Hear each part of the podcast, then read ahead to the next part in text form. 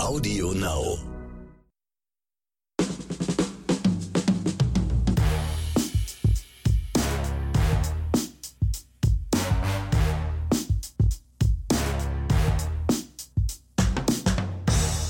Sind wieder der Ronny Rüsch und mir gegenüber sitzt mein Filmkollege Der Excel Max, hallo. und ja, wir begrüßen Sie und wir begrüßen euch zu einer neuen Folge von Oscars und Himbeeren. Juhu. Schön, dass ja- ihr da seid. Entschuldigung. Ja, und schön, ja, nee, fallen ja ruhig ins Wort, Mann. Du weißt, wenn man mir nicht ins Wort fällt, dann kommt man nicht zu Wort. Kommt mal nicht zu Wort, genau. Ja, ähm, wir haben gemerkt, als wir unsere erste Aussondierung hatten für diesen Podcast, dass wir ein bisschen ziemlich politlastig waren. Oh ja. Also wir hatten ein bisschen zu viel ernste Nationen stehen sich gegenüber und Spionage und deswegen haben wir noch auf dem letzten äh, Meter noch Ein bisschen aus umsortiert, sagen genau wir so. ähm, auch noch eine andere tolle Sache mit reingenommen, damit wir euch nicht nur mit äh, Politik und Spionage, Thriller und Wobei wir befinden uns ja im Superwahljahr, für Deutschland zumindest, äh, 21. Deswegen wäre so der eine oder andere Polit-Thriller sicherlich, aber zu viel ist auch nicht gut. Ich Ja, na, gebe dir recht. ist Dann. immer gut. Ich habe irgendwie so das Gefühl, in den letzten Jahren, wir sind andauernd irgendwie in Superwahljahr, oder? das stimmt. Das Immer stimmt. ist irgendwo, also als würde Allein die Streaming-Dienste, ne, die Superwahl, welchen Film gucke ich denn jetzt? Ist Das ja ist- das ist schon sowieso- große ist- Herausforderung. jeden Abend der, der Superwahlabend sozusagen. Ja, ja. Aber ich habe immer so das Gefühl, in den letzten Jahren, jedes Jahr steht die Welt auf Messerschneide. Also zumindest wird immer so darüber geredet, Ja. Oder? Als gab es kein Leben äh, von vor zehn Jahren und als wird in zehn Jahren sind wir alle tot. Also es ist immer so entweder oder. Heute, in diesem Abend, in diesem Jahr entscheidet, Entscheidet sich das Schicksal der. Menschheit. ja. Das ist, das und, ist dann, so, und am nächsten Tag sagen alle, huch, genau. geht ja ganz normal weiter. Genau, derselbe, derselbe alte Scheiß. Nicht? Es ist Ja. immer so wie in diesen ganzen Superheldenfilmen. Es geht immer um alles. Also es kann nicht darum gehen, dass ich nur meinem Kumpel oder meiner Kumpeline von, von nebenan helfe. Nein, Die Zeiten sind vorbei. das ganze Universum und alle Paralleluniversen stehen auf dem Spiel und die Als es Existenz nur darum ging, dass Michel aus Lönneberger seinen Kopf in der, Su in der Suppenschüssel hatte und nur dieser Kopf raus musste, das ist heute vorbei. Genau. Die ganze Welt hängt davon ab, ob dieser Kopf aus der Schüssel rauskommt. Darunter geht's nicht mehr, genau. Richtig. Deswegen, also wer diesen Podcast nicht hört, wir können nicht garantieren, dass sie überhaupt noch eine Existenz haben, nachdem sie diesen Podcast nicht gehört haben. Also deswegen, Also- es geht um alles. Nach 20 Minuten Oscars und Himbeeren wissen sie alles. Oder auch nichts. Wir wissen es Oder nicht. auch nix, genau. Ich bin halt der Meinung, man müsste vielleicht langsam mal wieder auch, gerade was jetzt Serien und Filme betrifft, mal wieder zu ein bisschen zur Normalität zurückkommen. Also mal wieder, habe ich schon mal gesagt, aber einfache Geschichten sind mal wieder am Tage. Weißt du, dieses ewige, auch unser, unser Alltag halt. Es geht immer nur um alles. Weißt du, kann man nicht einfach mal wieder ein normales Leben haben mit normalen Alltag und ja, wir werden nicht morgen alle tot sein. Also deswegen, und auch diese Filme und Serien, wo es immer, es geht mir auch ein klein bisschen auf den Nerv, ehrlich gesagt, ja. Mal tief durch die Hose atmen und mal wieder schön alles ruhig Genau, angehen lassen. ja. Das wäre doch mal. Die Welt Anfang. existiert noch eine Weile und Ja. wir sind morgen nicht alle tot.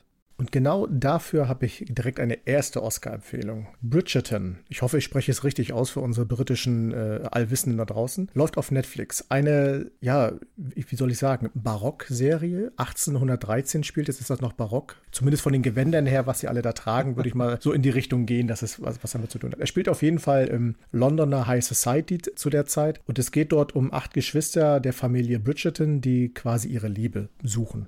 Und es ist Ballsaison und man ähm, muss sich das im Grunde so äh, um, umgerechnet vorstellen wie in diesen Highschool-Filmen, wo die alle auf diesen Abschlussball hinarbeiten. So kann man sich das vorstellen, spielt es dort im 1813 halt in der Zeit, dass die alle auf, diese, auf diesen einen großen Ball hinarbeiten, wo sie ihren Freund, ihren Mann, wie man das auch immer damals gesagt hat, äh, gerne mitbringen wollen und auf der Suche sind. Und es geht halt darum, dass äh, dann die älteste Tochter ähm, eine Romanze beginnt mit dem Duke von Hastings und äh, einfach erstmal nur aus dem Spiel heraus, um jemanden für den Ball zu haben, aber doch im Verlaufe der äh, Folgen sich daraus eine Romanze entwickelt. Ich sage vorweg, ich kann es nicht spoilern, weil ich selber noch nicht ganz zu Ende geschaut habe, aber ich war erst ein bisschen, wo ich gesagt habe, naja, ist das nur eine Serie für mich, aber sie ist wirklich sehr gut gemacht, sie passt wunderbar in diese Zeit, also es ist kein Schnickschnack dazugedichtet, es ist nicht irgendwie überdreht oder sonstiges, sondern man, man fühlt sich sofort in diesem Jahr 1800, 1800 bis 1813, man, äh, die Kostüme, die Aufmachung, die Locations, wo es gedreht wird, die ziehen einen förmlich mit und äh, die Serie braucht ein bisschen, also äh, auch was die Dialoge Dialoge angeht, das ist nicht sofort einfach zu verstehen. Da habe ich auch manchmal davor gesessen und gesagt habe, so, puh, mein lieber Mann, was wollen die jetzt eigentlich von mir? Aber mit, mit dem Verlauf äh, kommt man eigentlich dann gut rein und dann ist die Story eigentlich total interessant und auch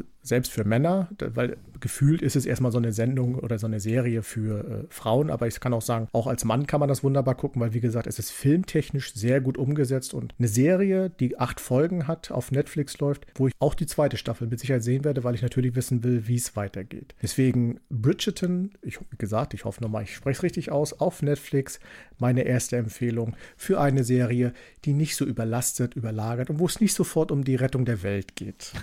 ich habe die noch nicht gesehen, aber ich habe den Trailer gesehen, weil ich habe immer eine kurze Frage. Ein bisschen Problem bei sowas, dass sie das immer alles für mich zu modern machen. Also mhm. ist es denn zeitgemäß oder wirkt es mehr wie äh, nee, Menschen es, es, heute, die halt, obwohl sie damals leben sollen? Nee, sie haben es, also ich sag mal so, ganz zeitgemäß passt es sicherlich nicht, weil die Dialoge, man müsste es vielleicht mal im Original hören, ob wie es da klingt, aber im, im Deutschen ist natürlich die deutsche Synchronisation, die sehr gut ist, aber schon etwas moderner. Trotzdem, sie verzichten auf ähm, so diese Dinge, wie es in anderen äh, altertümlichen Serien ist, wo es gefühlt immer sofort um Sex und Gewalt und mhm. Intrigen geht, sondern sondern sie äh, fokussieren sich doch eher auf diese Geschichte Ball, junge Mädchen, äh, die Zeit, Romanzen und so weiter. Das passt schon. Es hat einen mhm. kleinen modernen Touch, aber es passt eigentlich ganz gut. Ja, weil das, das sind Sachen, die mir halt manchmal auffallen, die mich also auch mal ein bisschen ja. stören, weißt du, weil ich dann ja. denke, aber ich habe es noch nicht gesehen, deswegen, ähm, ich nehme deine Empfehlung jetzt erstmal einfach so hin. Nehmen Sie ernst, nicht nur hin. Das, das sowieso. Ja, ich, ernst nehme ich immer alles. Also, das ist, das ist einfach vorausgesetzt, dass ich es ernst nehme. Damit sind wir jetzt bei Ronnys ersten Oscar und der geht diesmal an einen Film, der ist bei Amazon Prime zu sehen. Und zwar ist es der Film The Report. Das ist ein Film, ähm, der befasst sich damit, da geht es um die internen Ermittlungen, die damals geführt wurden zu den Verhörmethoden des CIA. Also der Film basiert auf, auf ähm, einer echten Geschichte. Und zwar geht es um den Senatsmitarbeiter Daniel Jones, also den gibt es wirklich. Und der wird von Adam Driver gespielt, den die meisten wahrscheinlich eher als Kylo Ren kennen aus den, aus den neuen Star Wars-Filmen. Mhm. Adam Driver, finde ich, ist per se schon ein hervorragender Schauspieler. War er auch schon bevor er Kylo Ren gespielt hat, auch wenn er natürlich nur in kleineren Rollen zu sehen war. Hier kann ich nur ganz groß ähm, Empfehlungen aussprechen für äh, Inside Louis Davis, aber gut, ein anderes Thema. Ja, also Adam Driver spielt Daniel Jones und es geht wirklich darum, dass dieser Mann ähm, im Auftrag des US-Senats jetzt die CIA-Arbeit untersuchen soll, wie da eben gefoltert wird, also, also, verhört wird eigentlich, wo er dann eben entdeckt, dass da eben in der Regel im Grunde eigentlich gefoltert wird. Es geht um diese ganzen schwarzen Gefängnisse, die irgendwo auf der Welt existieren, wo die CIA sich im Grunde rechtsfreie Räume geschaffen hat. Und das ist so ein Film, der mir seit langem mal wieder beim Gucken echt Bauchschmerzen bereitet hat. Also, weil er zeigt, wie wir als Menschen wenn wir jetzt auch als Staatsform agieren oder als Regierungsbehörde, und da sind wirklich jetzt alle Länder der Welt mit gemeint, auch die, die halt äh, sich demokratisch nennen, wie wir gewisse Dinge einfach aushebeln im Schutz der nationalen Sicherheit oder im Schutz der, weil wir es besser wissen wollen, ja. Und das ist wirklich, wie hier einfach entschieden wird, äh, Menschen zu behandeln, nur weil man denkt, man ist auf der richtigen Seite. Und wie dieser Mann, also dieser Daniel Jones eben dann ermittelt und diese Sachen nach und nach in akribischer Kleinstarbeit über Jahre hinweg als Bericht zusammenfasst. Deswegen heißt äh, der Film auch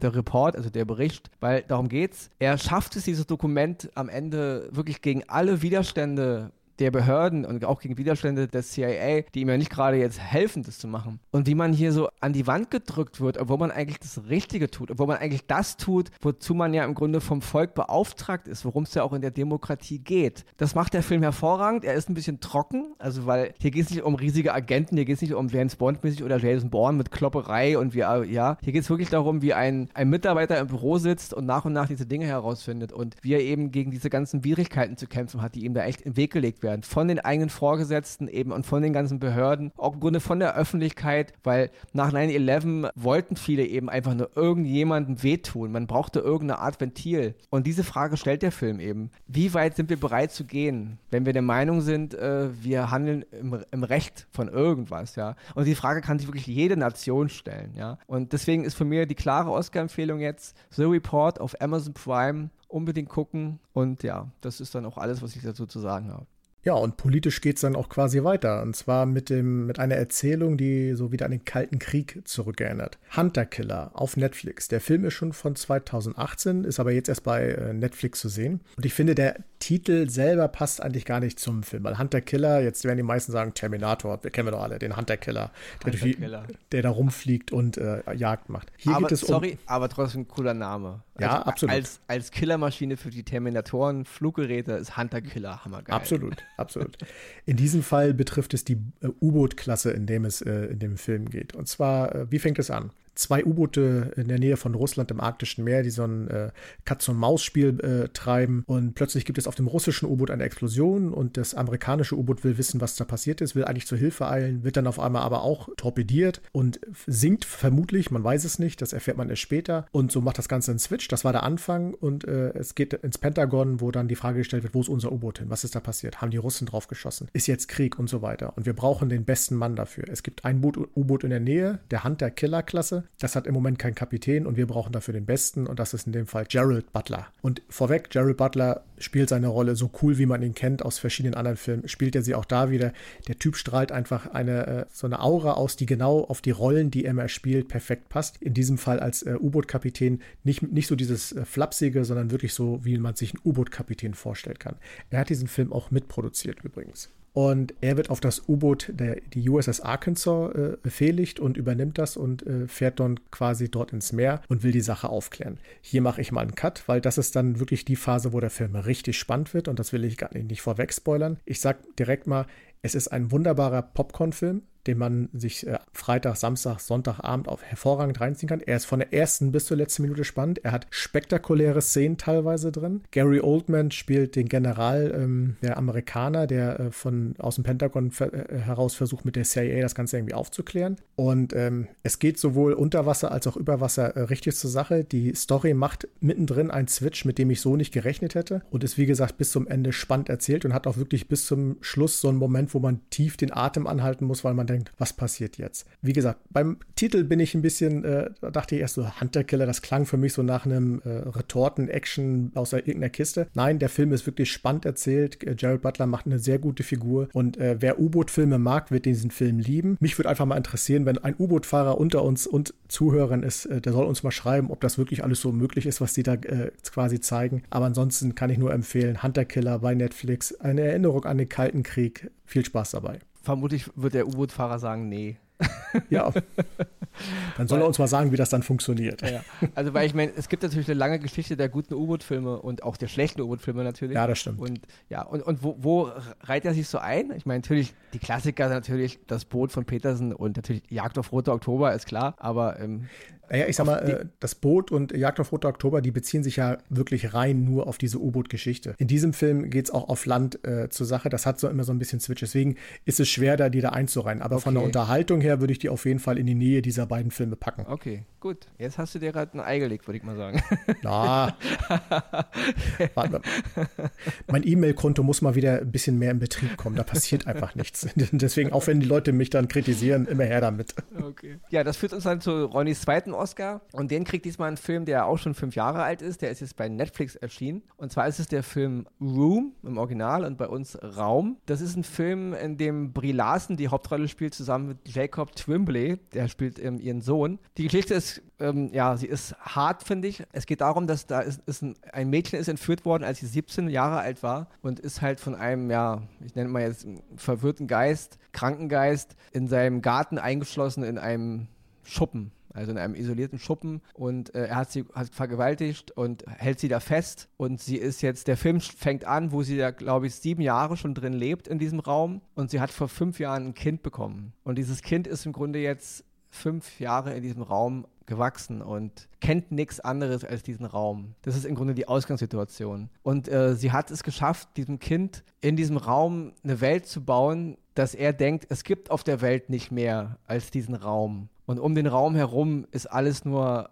Weltall, außerirdisch und Märchen und Fantasie. Ja, das ist ein ganz krasser Film, fand ich. Er ist auf einer ganz, ja, ich muss es wirklich sagen, skurrilen Art auch schön erzählt. Also man ist im Grunde bei dem Kind. Man erlebt die Geschichte aus, aus Blickwinkel dieses Kindes. Ein Kind, was eben fünf Jahre lang in einer Welt wächst, die sich einfach nur auf ein Zimmer bezieht, mit allem, was dazugehört. Und ja, ich, kann wirklich jedem nur empfehlen, der den Film noch nicht kennt. Also ich habe es wirklich, äh, es gibt immer so Filme, die schiebt man immer so ein bisschen auf, aus welchen Gründen auch immer. Und das war einer dieser Filme. Der ist aber jetzt bei Netflix erschienen, da ist er, da ist er jetzt zu sehen, The Room. Brie Larson, die natürlich die meisten wahrscheinlich kennen als Captain Marvel, ähm, Marvel Cinematic Universe, einer der krassesten Superhelden, die die da mittlerweile haben. Absolut. Ähm, sie ist eine tolle Schauspielerin. Sie ja. hat damals für, für Room einen Oscar bekommen als beste Hauptrolle, weil sie spielt sehr zurückhaltend. Es spielt sich viel über ihre Mimik ab. Also es ist jetzt nicht so eine schaus schauspielerische Leistung, die man jetzt von Leuten wie Christian Bale kennt oder Gary Oldman, die halt sehr, sage ich mal, nach außen hin spielen, die sich halt verwandeln und wo man immer denkt, was eine Performance. Sie spielt sehr zurückhaltend. Es ist viel über, über ihre Augen, über ihre Mimik man ist im Grunde, man sieht in ihren Augen, wie sie sich fühlt. Und das ist wirklich eine sehr subtile, schöne schauspielerische Leistung. Deswegen ist der Oscar für mich auch ähm, gerechtfertigt gewesen. Ich will jetzt gar nicht so viel weiter erzählen, wie der Film sich entwickelt oder wie es halt weiter, worum es geht. Einfach mal gucken. Es ist eine sehr direkte Geschichte. Sie ist, sie trifft ein und sie ist auch aufgrund dieser oder trotz dieses, dieses sehr, sage ich mal, kranken Umfeldes, es ist wirklich, es ist eine furchtbare Ausgangssituation, ist sie dennoch auf eine sehr sensible, wunderschöne Art erzählt. Und es ist ein Film, der mich sehr berührt hat und den ich ja lange nicht mehr so, ähm, ja, wo ich so dachte, mein Gott, ja, das ist wieder dieses, es sind diese Filme, wo ich denke, dafür ist mal Kino erfunden worden. Ja, das ist, das ist, mhm. darum geht's. Es geht nicht immer nur um Bang Bang und Balla Balla und ja, sondern es geht wirklich um Geschichten und Sachen, die mich beschäftigen, auch weit hinaus über das Ende des Films. Und das ist wieder so ein Film. Und deswegen von mir die äh, zweite Oscar-Empfehlung, Room, jetzt zu sehen bei Netflix, unbedingt gucken, wer ihn noch nicht kennt. Ja, und dann sind wir jetzt wieder bei unserer beliebten Himbeere. Und die Leute reiben sich schon die Hände. Wer wird es heute sein? Ja, letzte Woche hat es eine deutsche Produktion getroffen. Unsere erste Himbeere im Jahr 2021. Diese Woche geht, der, geht die Himbeere an einen Film. Mit einer Oscarpreisträgerin. Ja, mit einer Oscarpreisträgerin. Diesmal geht es, zwar geht es um Jennifer Lawrence, die wir beide für eine gute Schauspielerin halten. Ja, das ist, das ist jetzt gar nicht, gar nicht Thema, ja. Also die Schauspieler. Die auch selber nichts dafür kann, dass der Film jetzt sie. Genau, im Grunde nicht. Die, die ja. Schauspieler ist immer so problematisch. Man, man kann oft, glaube ich, am, am Set oder anhand des Drehbuchs gar nicht so oft entscheiden. Es gibt schlechte Drehbücher, die sind zu guten mhm. Filmen gemacht worden. Es gibt gute Drehbücher, die sind zu schlechten Filmen gemacht worden. Letzten Endes kann ein Schauspieler nicht immer unbedingt wissen, wie das Endprodukt aussieht aussieht und deswegen ja. wollen wir die mal alle auch in Schutz nehmen, ja. Also Jennifer Lawrence spielt hier die Hauptrolle. Es geht um den Film Red Sparrow, der jetzt bei Netflix auch zu sehen ist. Wer ihn schon kennt und ihn toll fand, wie gesagt, jedem seine Meinung, das wollen wir gar nicht. Es gibt Kritiker, die fanden ihn auch gut, es gibt eben auch Kritiker, die fanden ihn schlecht. Zu denen, die ihn nicht so toll fanden, gehören wir halt jetzt, deswegen gibt es auch die Himbeere. Schauspieler wie Joel Edgerton spielt hier mit, den ich ganz, mhm. ganz toll finde. Auch, ähm, auch die Nebenrollen, Charlotte Rampling, Jeremy Irons, große Leute. Die Schauspieler sind echt das Ding, die machen ihre, sage ich mal, ihre Routine. Was mich an dem Film stört, ist, ähm, der Regisseur Francis Lawrence hat mit Jennifer Lawrence auch äh, den zweiten, dritten und vierten Teil der Tribute von Panem gemacht die ich persönlich okay fand. Einige finden die auch nicht so toll. Ich fand die eigentlich ganz gut. Ich fand ja, klar, die Bücher sind immer besser, da brauchen wir uns nicht drüber streiten, aber ich fand die Umsetzung der Tribute von Panem-Filme, die haben mir Spaß gemacht, die haben funktioniert. Ich fand auch den kritischen Unterton gut. Ich fand auch Jennifer Lawrence gut. Und derselbe Mann macht eben jetzt mit ihr diesen Red Sparrow-Film. Und es geht im Grunde um so eine, ja, es geht um eine Ballerina aus Russland, die durch einen Unfall nicht mehr tanzen kann und dann durch ihren Onkel, der halt für den russischen Geheimdienst arbeitet, jetzt gezwungen wird in so eine Spezial-Sonderspionageabteilung der Red Sparrows. Das sind irgendwie so, ja, so eine Art Spionageagenten, äh, Agentinnen, die halt so auf Sex äh, spezialisiert sind und wissen, wie man ihre Leute, also die Agenten, auf die sie angesetzt werden oder überhaupt die Leute, auf die sie angesetzt werden, jetzt so manipulieren halt mit, wir dringen deine Seele ein, wir wissen, was du willst und wir,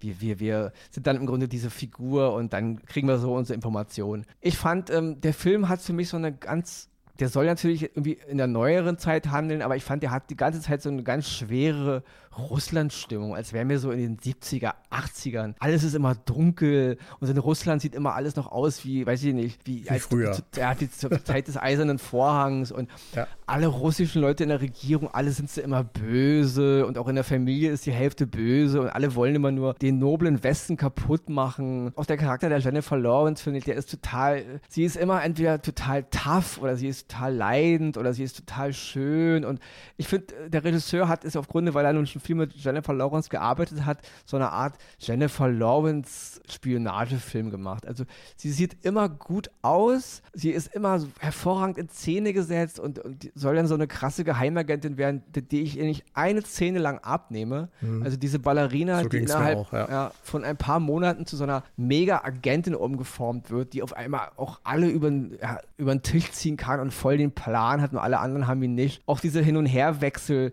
ist sie jetzt gut, ist sie jetzt böse? Ich finde, da hat überhaupt nichts funktioniert. Ja von der Inszenierung natürlich gut gemacht, klar. Ich meine, die Leute kennen ihr Handwerk. Es ist jetzt nicht, nicht, dass es schlecht gemacht ist, aber ich fand letzten Endes eine absolut dröge Geschichte und diese explizite Darstellung von Gewalt und von Sex, die fand ich auch einfach over the edge. Mhm. Also ich denke, Ronny und auch Axel, wir sind die Letzten, die nicht mal was gegen harte Zähne haben, wenn sie halt passen aufgrund der Geschichte, ja. Ähm, auch wenn der Sex oder wenn die sexuelle Darstellung funktioniert und dahin gehört, ist es auch gut. Hier fand ich es irgendwie, es, es hat für mich so ein klein bisschen was von Jennifer Lawrence Porno gehabt. Also Porno ist jetzt natürlich in Anführungsstrichen, aber ja. oh, jetzt können wir mal hier ihren Hintern sehen. Oh, jetzt sehen wir sie mal. Hier können wir ja fast auch noch irgendwo anders hingucken. Ich fand das alles so ein bisschen unangenehm, ja, und ja. plump. Plump ist das richtige Wort, ja. Also es hat mir irgendwie nicht gefallen und auch die Gewalt, ich fand sie over the edge, unnötig und ich weiß nicht, ein guter Regisseur und ein guter Drehbuchautor, die kriegen das auch anders hin. Also mhm, man kann es so, ja, man kann es so machen und wenn es einem gefällt, ist es auch okay, aber ich weiß nicht, uns hat es nicht so gefallen und deswegen gibt es hier für eine Himbeere. Und ich finde, es ist ein absolut überflüssiger Film. Also, ja. weiß ich nicht, der Film wäre vielleicht in den 1980ern, hätte er vielleicht besser funktioniert, keine Ahnung. Aber ich habe keine Ahnung, was da jetzt irgendjemanden inspirieren sollte, jetzt so einen abgedroschenen Geheimagentenfilm zu machen, wo diese alten Muster, die Russen sind die Bösen und die, und die Amerikaner sind die Guten. Und, und ich fand es öde und deswegen von, von uns einfach die Himbeere. Mehr kann ich gar nicht dazu sagen, außer das stimmt, gebe ich dir, unterschreibe ich alles, was du gesagt hast. Für mich war das einfach nur so eine irgendwie zusammengewürfeltes, bisschen was aus Jason Bourne, ein bisschen was was, wo ist Hannah, ein bisschen was hiervon, ein bisschen was davon. Das war alles, ne. Und das war ohne viel Sinn und Verstand. Und wie gesagt, diese, dieses Ambiente, Russland muss nicht immer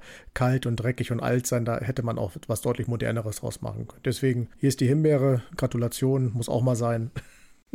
Ja, da nähern wir uns ja auch schon wieder fast dem Ende unserer heutigen Sendung. Wenn die Zeit wieder vergeht, guck mal, schon ist der Januar zur Hälfte gefühlt wieder vorbei. Äh, das, das Jahr neigt, neigt sich schon wieder dem Ende entgegen. genau, wir gehen schnurstracks auf Silvester zu. Richtig. Diesmal auch mit Böllerverbot. Ich fand das übrigens sehr angenehm, muss ich sagen. Also ich weiß nicht, wie es bei dir war in Berlin. Da war ja, es, also in der Gegend, in der ich hier wohne, wird eh nicht so viel geballert, aber ähm, ja, trotzdem, ist, ich fand es auch okay. Ja, das war. Jetzt, jetzt mögen ja alle Silvesterfanatiker da draußen sagen, oh nee, was labert ihr da, wir ballern gerne mal rum. Könnt ihr ja auch gerne machen, aber Bitte. ich fand es trotzdem okay, wenn es mal ein bisschen entspannter ist. Mal so ein also, Jahr Auszeit und vor allem, man hat in der Nachbarschaft gehört, wer dann wirklich zu 12 Uhr noch äh, da ist und wer nicht, weil es ja, waren doch viele, viele Prost Neujahrs, die es irgendwie aus den Fenstern halten. War ja. natürlich alles mit Abstand und so weiter, ne? aber nö, doch, es haben einige ja. durchgehalten. Fand ich sehr angenehm. Ja, und damit sind wir dann jetzt auch schon schnurstracks bei unserer Zusammenfassung und danach gibt es wieder mal das Schlusswort wieder mal von Axel.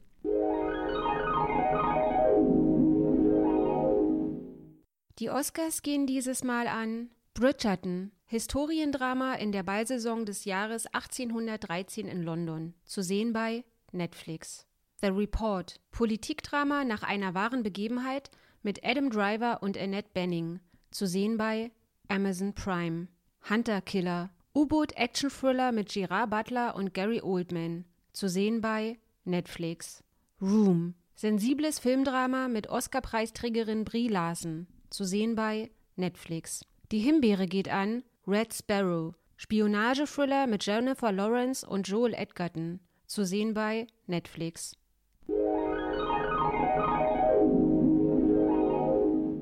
Und hier das Wort zum Freitag. Ich hoffe, es hat euch gefallen. Schaltet gerne nächste Woche wieder ein. Bleibt uns treu, bleibt gesund. Und mit Hinblick, dass es irgendwann ja auch mal mit dem Impfen losgeht, kann ich nur sagen, ein kleiner Pieks, der niemandem wehtut. Oder wie unsere Bundesregierung sagt, Deutschland krempelt den Ärmel hoch.